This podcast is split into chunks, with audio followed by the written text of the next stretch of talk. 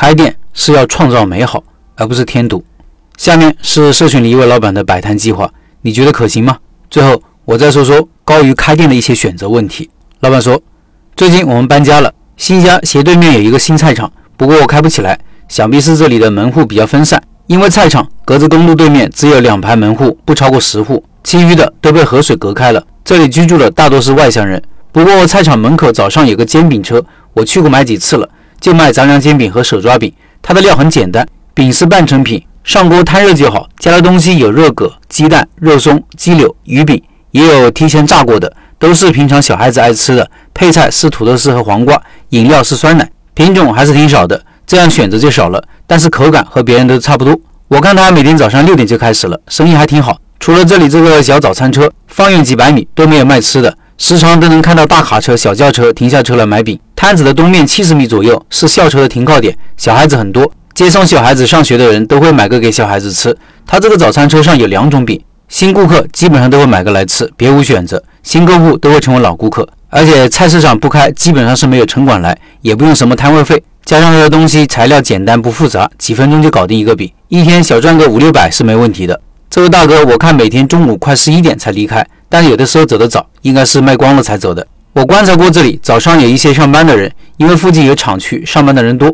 家长送孩子也会路过这里，这附近也没有卖早餐的，所以我想在这里开个早餐车，卖包子、馒头、豆浆、牛奶和加热的粥。我们家就住菜市场斜对面，包子、馒头做好了几分钟就可以直接拉过来，成本小，也方便带孩子，也不用怎么管理，只要包子口感好、卫生好、量足。就是不知道我一个人能否忙得过来。我现在面临的问题是不会手艺，没有资金，还带个孩子，没有开过店，没有经验，连个地摊都没有摆过。初中毕业了，就一直给别人上班做服务员或者收银员，能接触的东西也少。但我这个人做事还是比较踏实的。现在包子手艺还不会，所以第一步是打算先找个愿意收留徒弟的包子店学习几个月，再来综合考虑一下怎么开启这个小早餐车。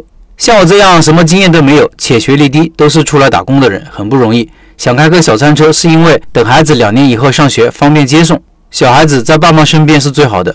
早餐车早上卖包子，中午过后就收工，这样个人自由，活动时间也多，陪孩子家人的时间也多。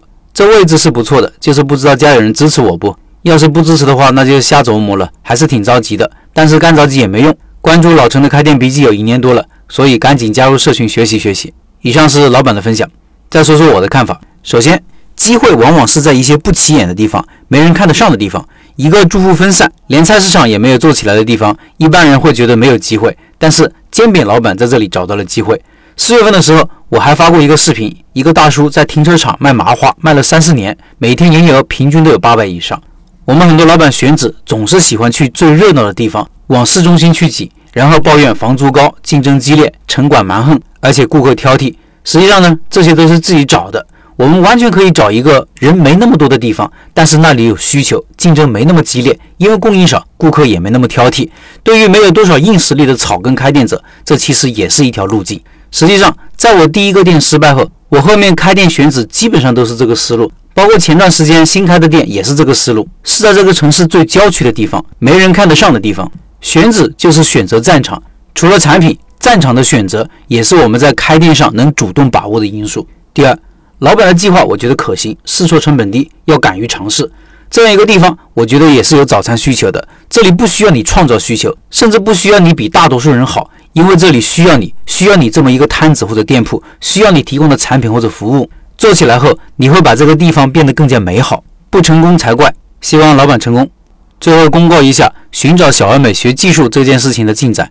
卤味技术现在正式上线了。前天卤味店老板直播了将近三个小时。全面介绍了现捞卤味项目的情况，文件和视频都还有留存。对学习卤味技术感兴趣的老板，可以扫描下面的钉钉二维码进入。这个二维码我放公众号文章里了。听音频的老板可以到开店笔记的公众号查找对应文章看二维码。